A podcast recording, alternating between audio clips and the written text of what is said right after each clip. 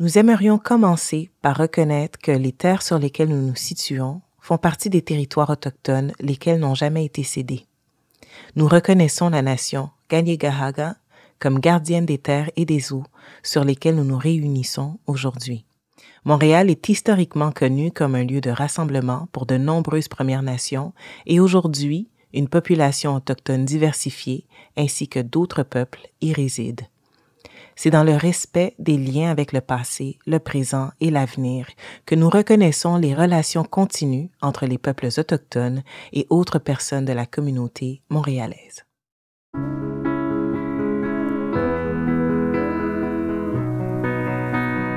Bonjour.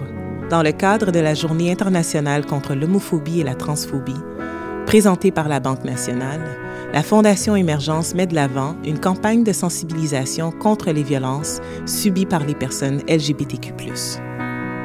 Dans sa 20e édition, la campagne mettra en lumière l'espérance de vie des personnes LGBTQ, réduite en raison de ces violences subies. À chaque épisode, nous vous présentons une violence pour démontrer les différentes réalités qui s'y rattachent. Que chaque violence n'est pas seule et que les violences sont interconnectées nous avons voulu mettre en évidence chacune d'entre elles afin de dresser un portrait général de l'impact de ces violences. Mon nom est Cindy Duperval. Je suis une artiste, femme noire, fièrement lesbienne et heureuse d'avoir fait mon coming out il y a quelques années. Et aujourd'hui, la raison pour laquelle j'ai décidé de m'impliquer, surtout dans cette campagne contre les violences, c'est que moi-même j'ai vécu de la violence physique et psychologique et que c'est important pour moi de partager non seulement mon histoire, mais celle des gens qui aujourd'hui font toute la différence et qui se sont pris en main, qui ont eu le courage de s'en sortir, mais c'est pas toujours le cas.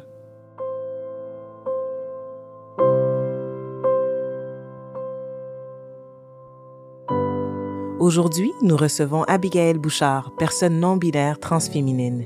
IL est administratrice à l'aide aux trans du Québec et trans-Outaouais. IL est également intervenante bénévole au Gris Montréal. Et Jannick Bastien Charlebois, professeur à l'Université du Québec à Montréal. Bonjour Abigail. Premièrement, merci. Merci beaucoup d'être avec nous aujourd'hui. Euh, on parle des violences médicales et on sait que euh, ça fait partie des formes de violence qui peuvent que peuvent vivre les personnes LGBTQ+. Euh, on a une statistique euh, que 23% des personnes trans aux États-Unis ont évité de s'adresser aux services de santé par peur de recevoir de mauvais traitements ou d'être humiliés. Euh, comment, comment ça se passe ici au Québec? Et euh, peux-tu nous partager une, une expérience où ce que justement il aurait pu avoir un meilleur, meilleur service, meilleur accueil? Oui, bien sûr. Comment ça se passe ici au Québec? ça se passe quand même bien en général, mais effectivement, dans mon cas, vu que mon communiard s'est fait quand même dans les dernières années, en fait, ça fait à peine trois ans, euh, j'ai un, bagage, si on veut, culturel euh, euh, de mon âge, par mon âge. J'ai 52 ans. Donc, dans les années 70, 80, même 90, la non-binarité, la transidentité, on n'en parlait pas tant que ça.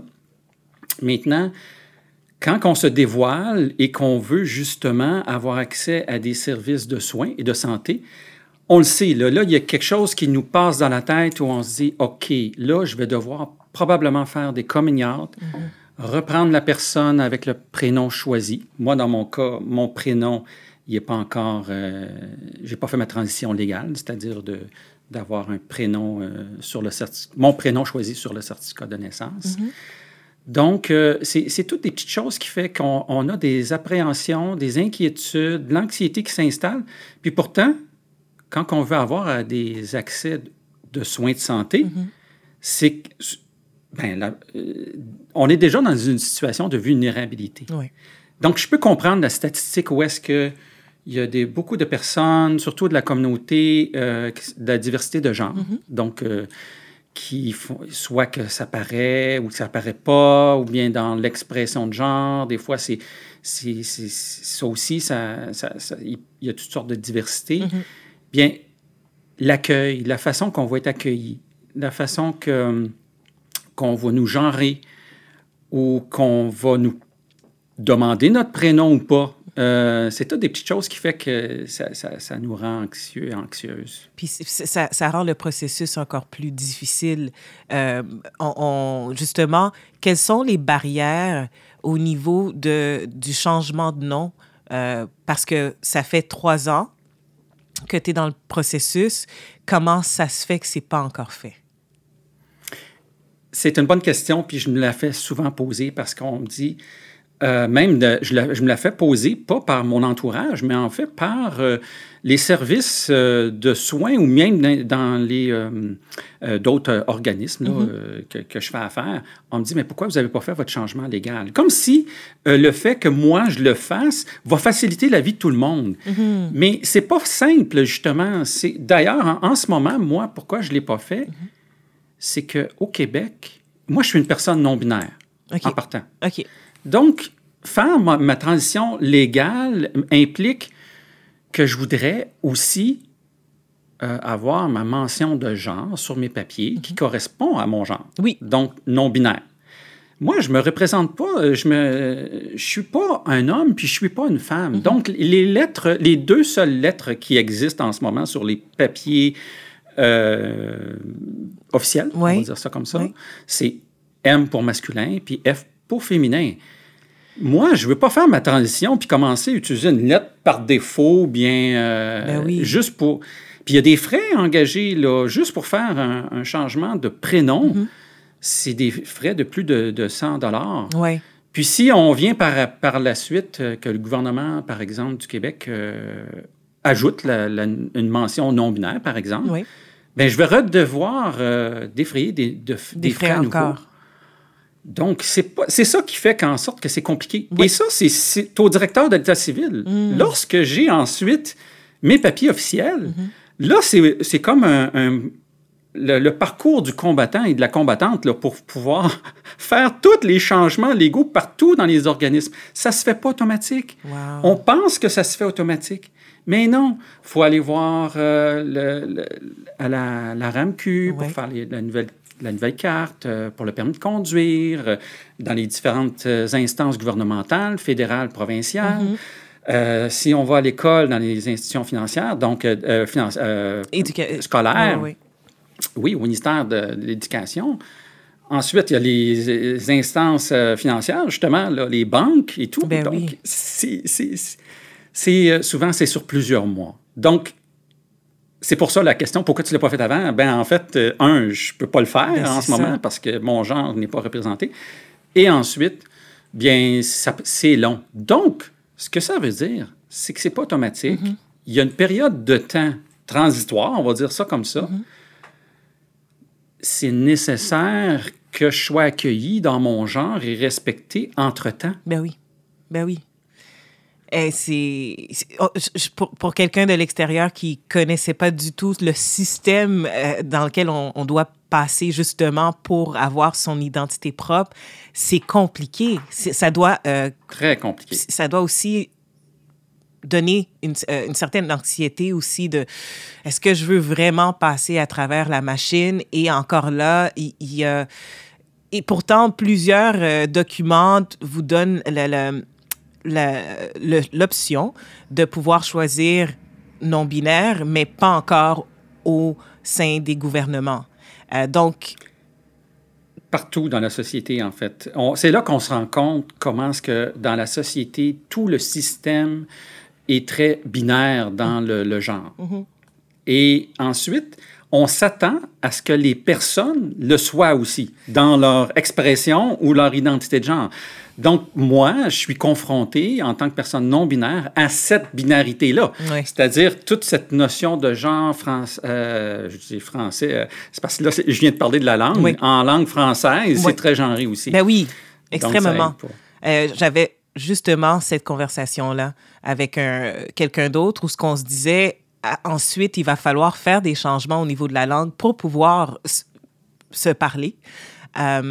Et ça, parce que le français est un peu plus complexe que l'anglais, par exemple, où ce que c'est plutôt euh, c'est sans genre, euh, là, ça devient compliqué. Est-ce que ça, peut être aussi une barrière qui fait en sorte que les autorités n'ont pas encore fait ce travail-là? Ça peut être une barrière. Je remarque que dans, ben, dans la population en général, aussitôt qu'on fait des changements, hein, il y a des réticences mm-hmm. euh, d'utiliser des nouveaux mots comme le prénom Yel. Mm-hmm. Moi, je, quand je, je me présente, je, je dis que j'utilise les pronoms Yel et elle par, pour, par accommodement raisonnable, en fait. C'est dans le sens que pour le français, je dis, bon, je me, vous pouvez faire les accords au féminin. OK. Bon, je suis une personne non-binaire, mais aussi une personne transféminine. Donc, ça veut dire que mon expression de genre est aussi est féminine et je, je fais aussi une transition médicale, euh, mm-hmm. donc féminisante.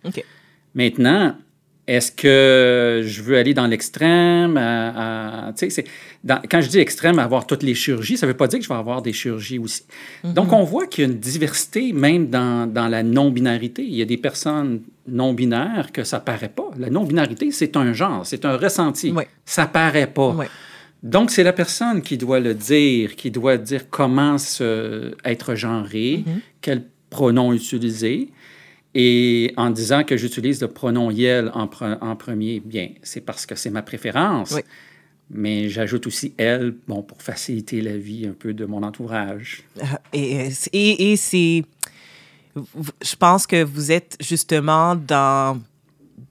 Peut-être la, nature de votre métier vous donne cette sensibilité-là, mais c'est pas tout le monde qui vit ça comme ça, euh, qui veut, qui, accommode, les, autres, surtout parce que après avoir fait tout ce travail-là avec soi-même, c'est sûr qu'on veut que les autres fassent le travail aussi.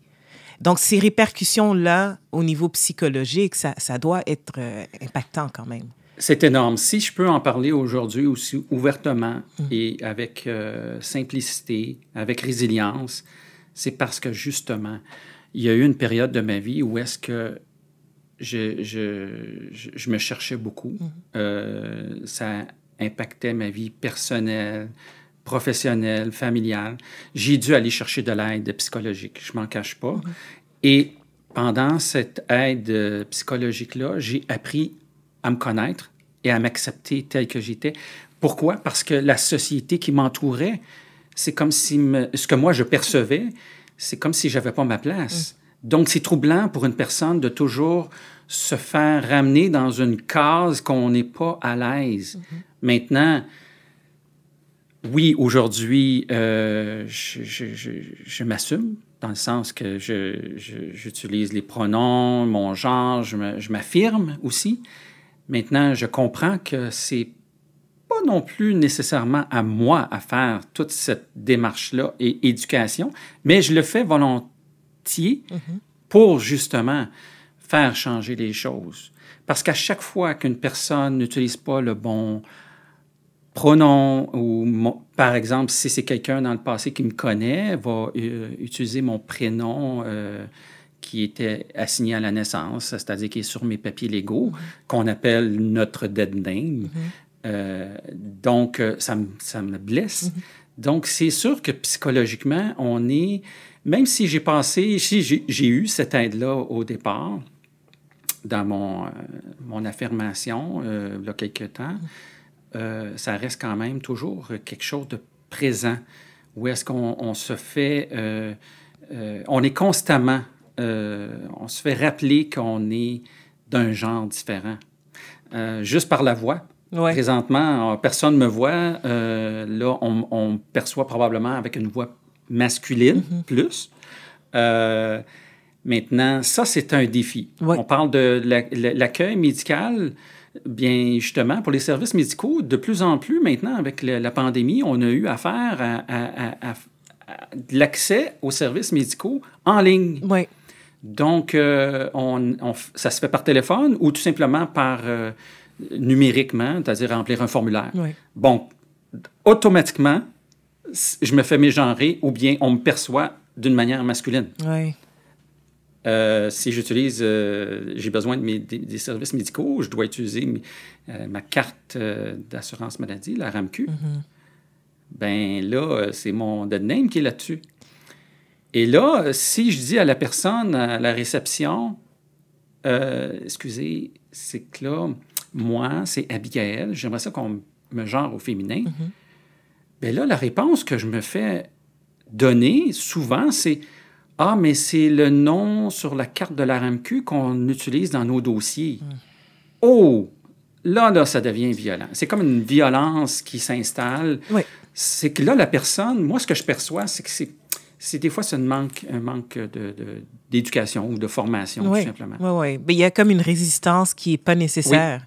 Parce que, ça ne change pas le fait que vous avez besoin du service, que la personne euh, s'ajuste. Ça ne devrait pas être compliqué. Ça ne change pas au niveau, même au niveau euh, de, de, de, justement, le, la façon qu'elle va vous traiter.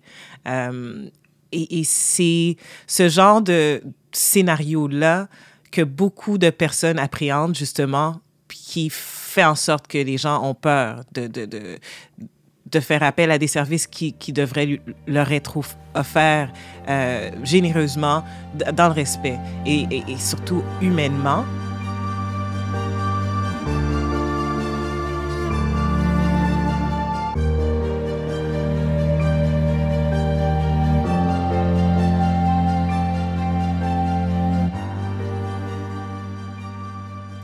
Alors, dans ton expérience, est-ce que tu as des anecdotes ou des situations justement où ce que la violence médicale s'est vraiment fait sentir?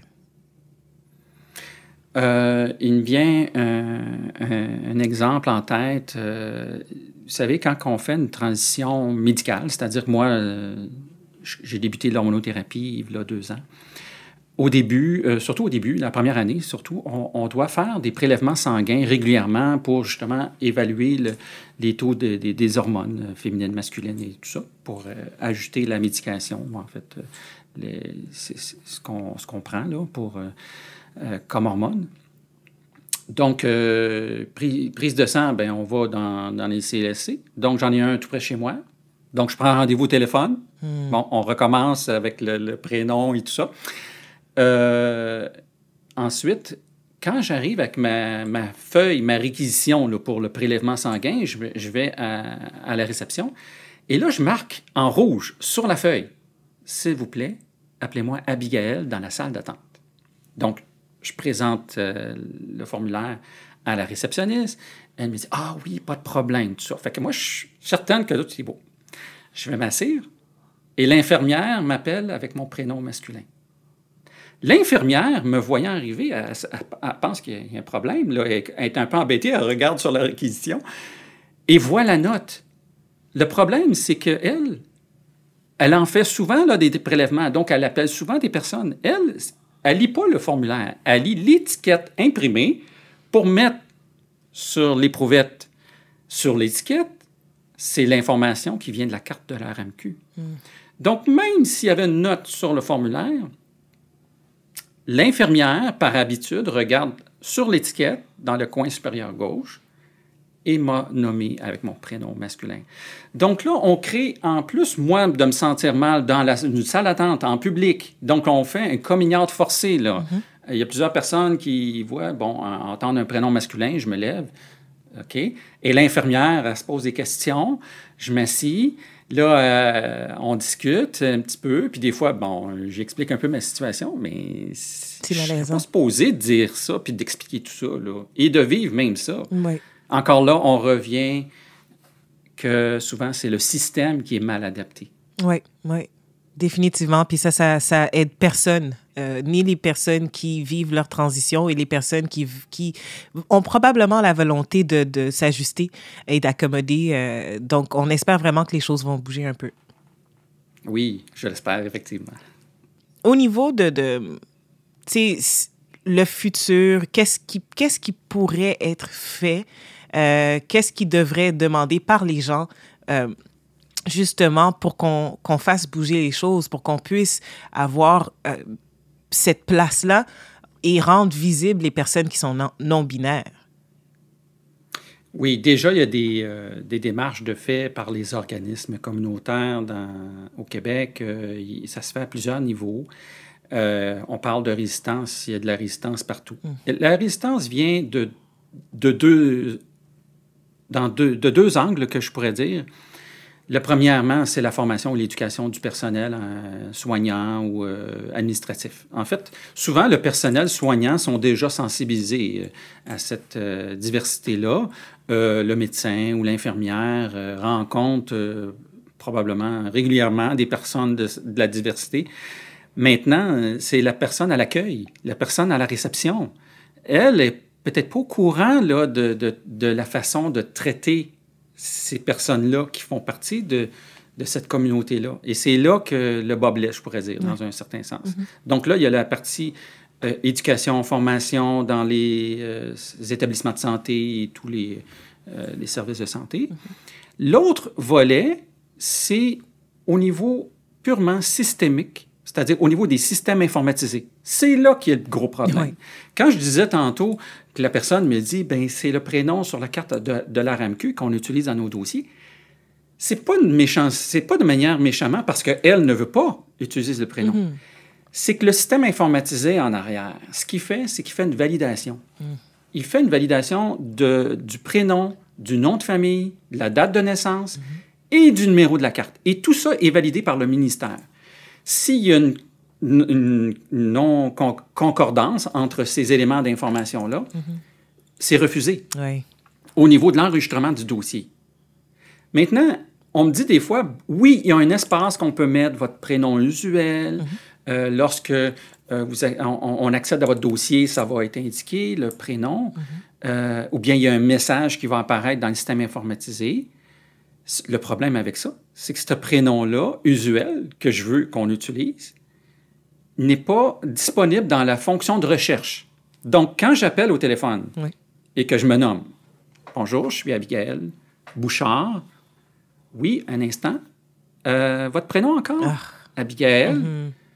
Ah, vous ne l'avez pas dans votre dossier, hein? Non. Euh, avez-vous votre numéro de téléphone ou votre euh, numéro de la carte RAMQ? Donc là, tout de suite, je suis traité différemment. Oui, oui. Parce que c'est comme si j'étais perçu, c'est comme si mon prénom que j'utilise à tous les jours, que tout le monde, tout le monde me connaisse sur ce prénom-là, mhm. n'était pas valide. Ça fait mal. Oui. Pourtant, c'est mon prénom choisi, c'est moi qui l'ai choisi. Ben oui. Il y, a une signification. Oui. J'ai une, une sensibilité face à ce prénom-là. Donc, maintenant, un système informatisé va me dire non, ton prénom choisi n'est pas valide. C'est ça que ça veut dire finalement. Donc, c'est là que les efforts doivent être faits. Mm. Et c'est pas la volonté des, établissements de santé ou les instances de santé qui. Le problème, c'est que à plus haut niveau, mm-hmm. soit même gouvernemental. Et là, la réponse qu'on va nous dire oui, mais c'est des systèmes informatisés, c'est long à changer, c'est coûteux. Et voilà la résistance.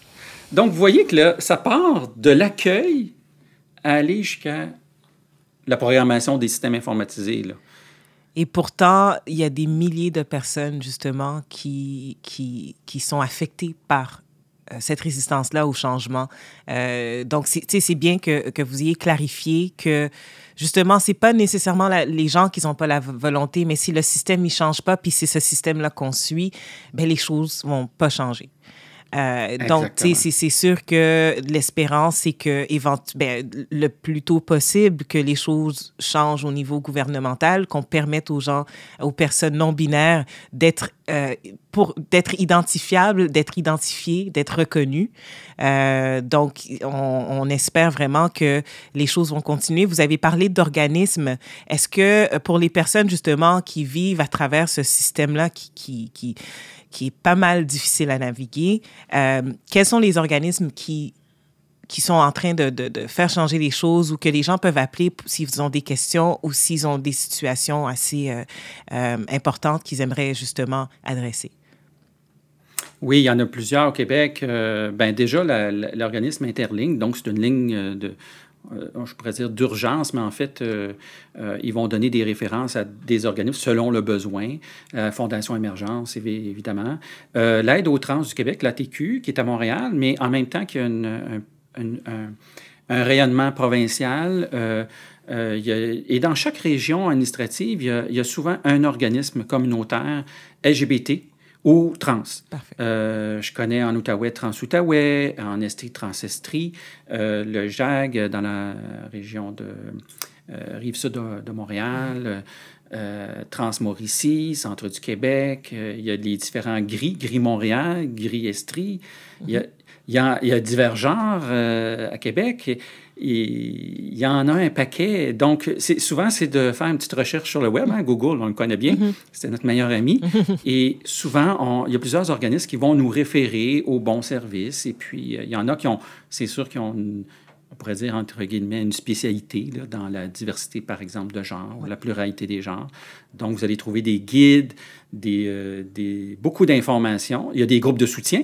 Ça, c'est très important. Ça, c'est à la base. Ça, pour une personne qui débute, par exemple, son affirmation, euh, fait son communiante dans, dans, dans sa famille, euh, à tout âge, en passant. Il n'y a pas d'âge pour faire son communiante. Euh, une des premières étapes, souvent, c'est de se retrouver entre personnes qui partagent les mêmes réalités. Et ça, ça fait déjà un grand bien. Mm. De ne pas se sentir seul. Souvent, on est entouré de personnes, mais on se sent seul. Pourquoi? Parce que le, notre entourage ne comprend pas ce qu'on vit. Mm-hmm. Et c'est quelque chose de, de, difficile parfois parce que c'est dans notre tête, c'est un mal-être. Mm-hmm. Des fois, on est mal à l'aise aussi avec notre corps. Euh, surtout si on n'a pas encore débuté une transition euh, sociale, mm. médicale. C'est long. Et là, imaginez, on veut avoir des accès de soins, aux soins de santé, et là, on a cette résistance-là ou cette, euh, cette, cette situation-là, déjà au départ, de prendre le rendez-vous, juste prendre un rendez-vous. Par exemple, trouver un médecin, un, ou une spécialiste pour discuter de la question du genre ou débuter, par exemple, l'hormonothérapie, mm-hmm. ça demande un courage que vous ne pouvez pas vous imaginer, là, parce que souvent, on pense et on, on croit qu'on va être invalidé, on va se sentir jugé. Mais ce n'est pas le cas. C'est pas le cas. Donc, euh, les organismes, effectivement, euh, c'est un bon point de départ pour aller chercher euh, de l'aide et de, du soutien. Oui. Mais euh, vraiment, merci beaucoup pour toute l'information, mais surtout de nous donner une bonne idée de ce qui, où ce qu'on est en ce moment et comment les choses pourraient changer. Donc, on espère vraiment que euh, la, la, la, diversité et la pluralité des genres va être reconnue et que les choses vont bouger. Donc, merci beaucoup, Abigail. Ça me fait plaisir. Merci.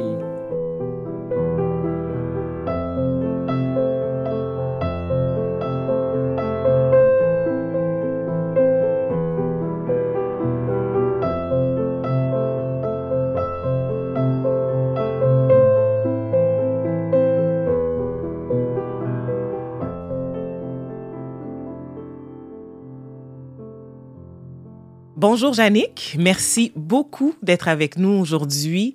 Euh, aujourd'hui, on parle des violences médicales. On sait que les personnes faisant partie de la diversité sexuelle et la pluralité de, de genre peuvent vivre des violences médicales et ça laisse une détresse sur ces personnes-là. Euh, mm-hmm. on, a des statistiques, euh, 48 des jeunes intersexes ont sérieusement envisagé le suicide au cours des derniers 12 mois et ça, c'est énorme. Euh, tout d'abord, de qui parle-t-on lorsqu'il est question de personnes intersexes? Ben, euh, ben, merci Sandy. ça fait plaisir. Euh, alors, euh, ben, il est question de personnes dont le corps euh, de naissance hmm. n'entre pas dans les normes typiques, le mâle ou femelle. Et il y a une grande diversité de corps là, qui existe.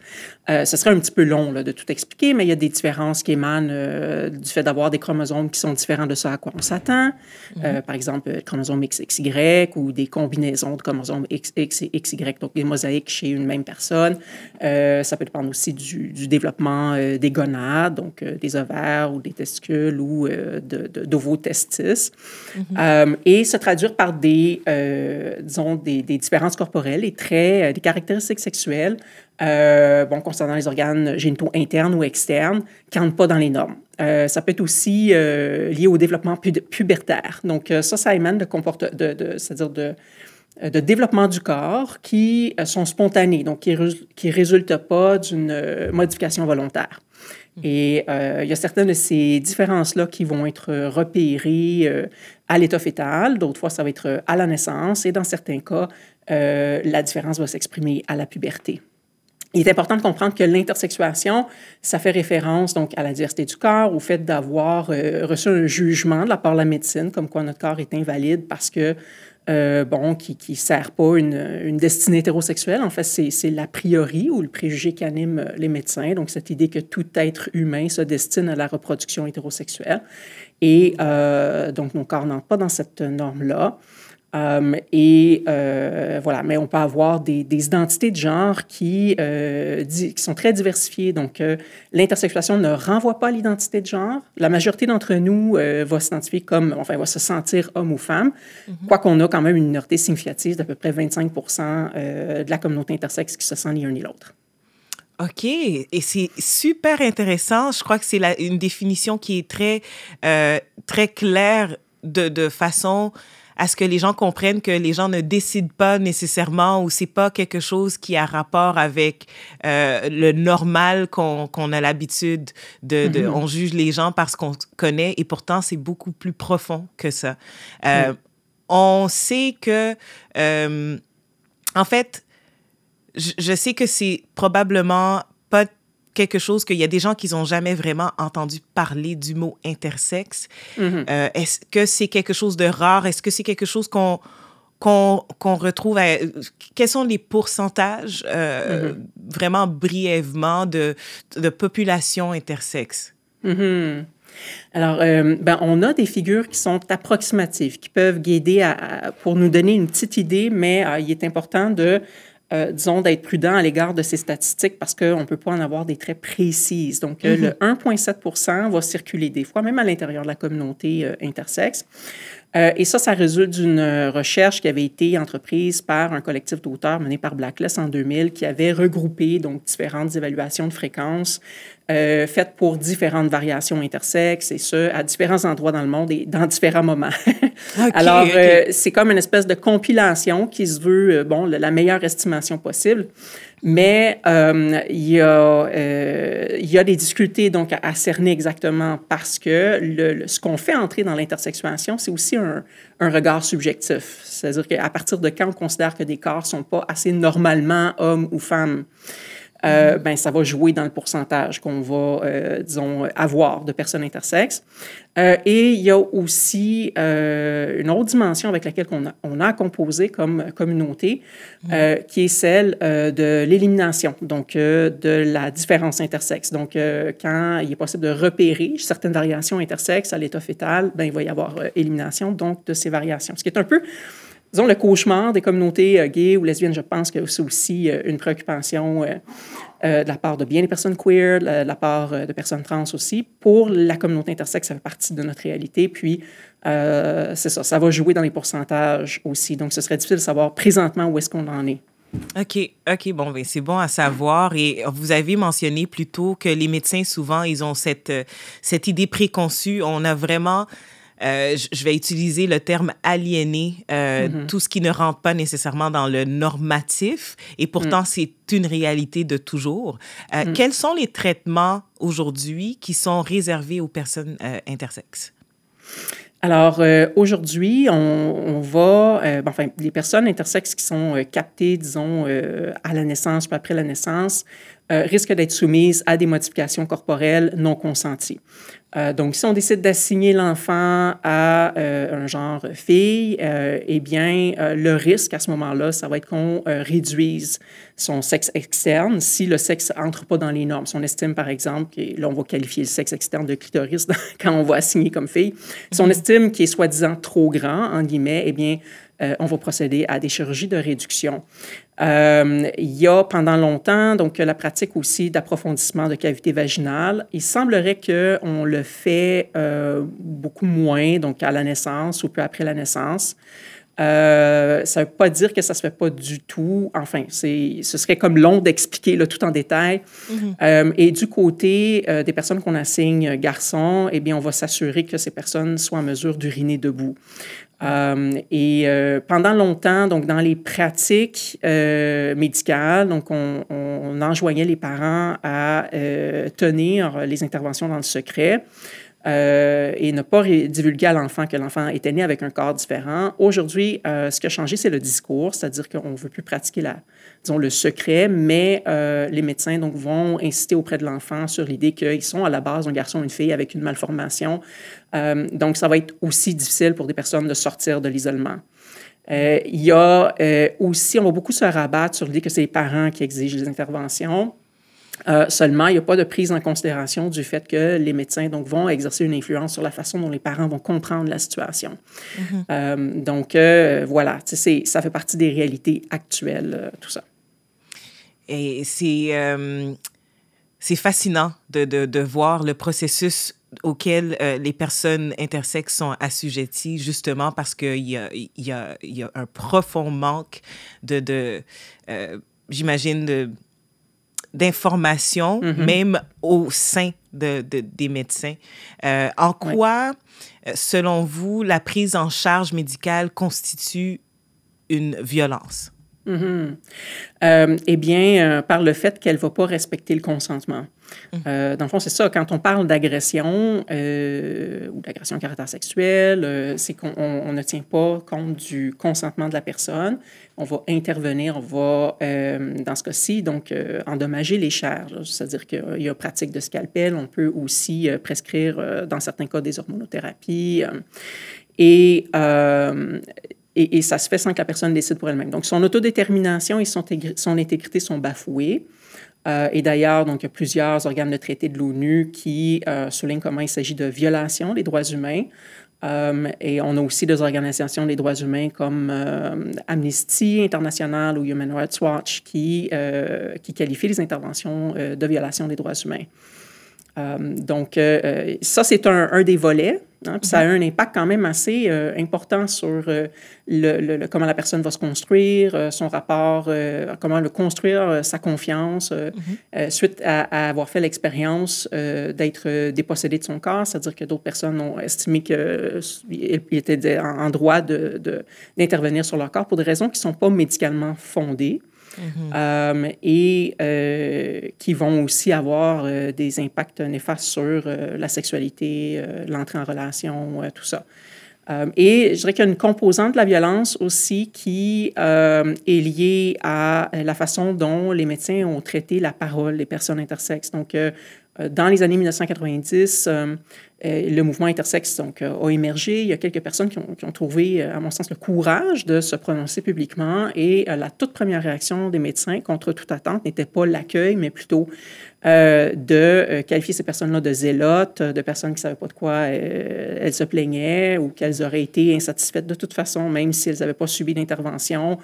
Euh, et on a vu dernièrement, euh, aussi même au Québec, euh, des, des médecins donc, de Sainte-Justine nous qualifier d'égocentriques parce qu'on ne penserait pas à la, souffrance des parents ou estimer qu'on n'a pas de compétences pour se prononcer sur les questions intersexuelles. C'est quelque chose qui, est très déshumanisant, ce, volet-là aussi.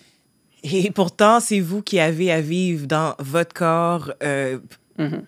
toute votre vie et, de prendre la parole, justement, ça fait affront aux autres. C'est hallucinant. Euh, dans les médias, justement, on parle des médecins qui, qui souvent disent que la prise en charge, c'est pas un problème, euh, que, qu'il n'y aurait pas lieu de cesser les interventions non consenties, non urgentes sur la santé. Euh, qu'en est-il de ça? Euh, eh bien, euh, c'est tout un défi parce que euh, le, la pratique euh, d'intervention non consentie se poursuit. Euh, puis elle peut se devenir un petit peu plus euh, disons, pernicieuse, hein, parce que euh, même si euh, on, laisse, par exemple, à des adolescents la possibilité de choisir, si on a enseigné, à, si on leur a enseigné à voir leur corps comme ayant une malformation ou ayant des défaillances, on va influer l'orientation, donc, des décisions.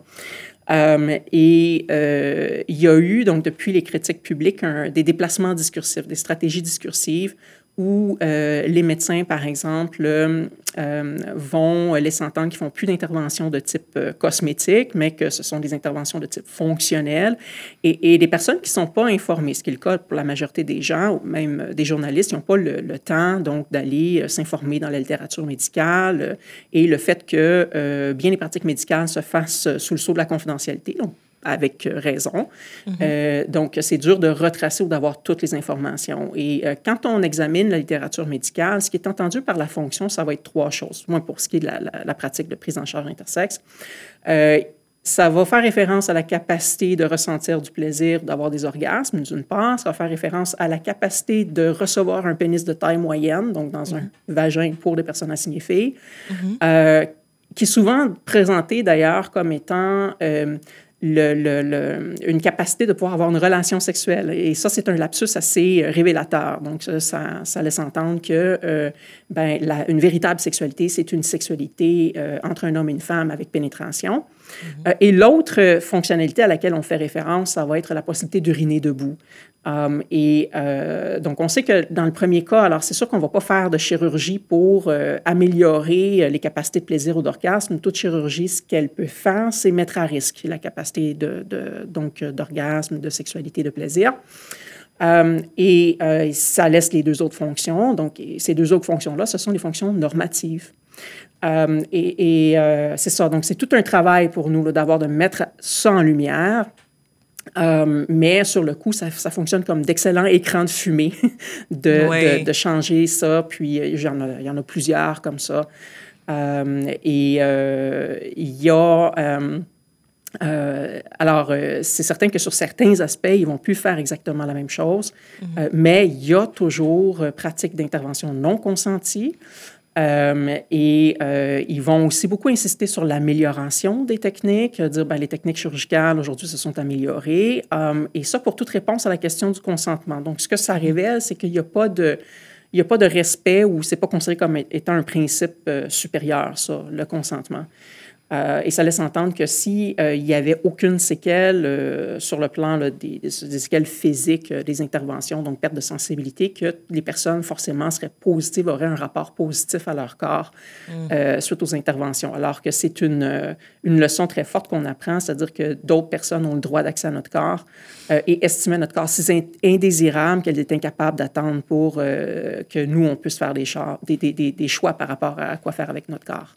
Oui, mais euh, c'est... J'ai tellement de questions, mais honnêtement, on voit définitivement que le système, la façon que, que le système fonctionne est, mm-hmm. d'entrée de jeu. Euh, euh, violent parce que justement, il n'y a pas il y, a, le, consentement ou l'expérience des personnes intersexes n'est pas mm. pris en, en compte. Mm. Euh, selon vous, aujourd'hui, qu'est-ce qu'on peut faire justement pour demander euh, au, système médical de prendre en compte l'expérience des personnes intersexes? Mm-hmm. Alors, très bonne question. On a longtemps tenté de s'adresser justement aux médecins en disant, mais c'est eux qui sont responsables des traitements, donc euh, euh, enfin, qui ont un pouvoir d'agir et tout. Donc, euh, si on exerce des pressions, euh, éventuellement, il va y avoir un changement sur le plan de leur pratique. mais il y a plusieurs tentatives de collaboration qui se sont soldées par un échec, donc par des mainmises de l'autorité médicale, donc toujours avec cette insistance sur le fait que l'autorité reste entre les mains des médecins. Euh, et euh, ça nous a amené aussi à, devoir faire des compromis euh, qui ne nous ont pas aidés. Par exemple, l'adoption de, la, terminologie de désordre du développement sexuel. C'est pas ça qui, a arrêté les interventions.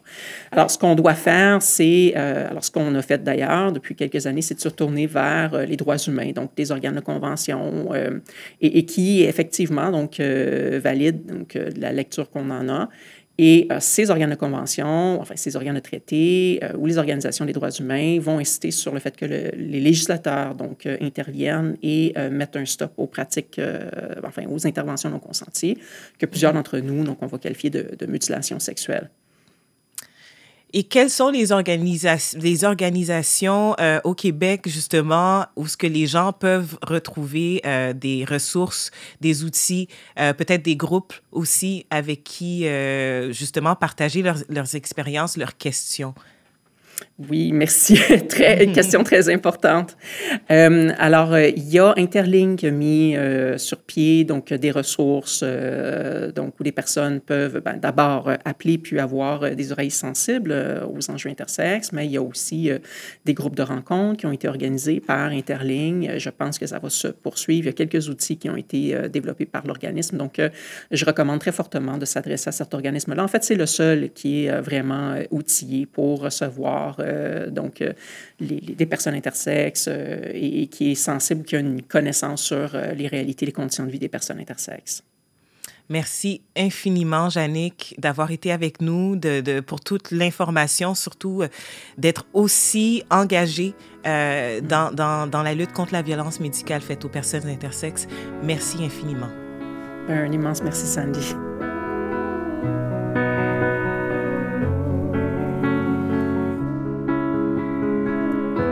Ce balado est produit par la Fondation Émergence dans le cadre de la Journée internationale contre l'homophobie et la transphobie, présentée par la Banque nationale.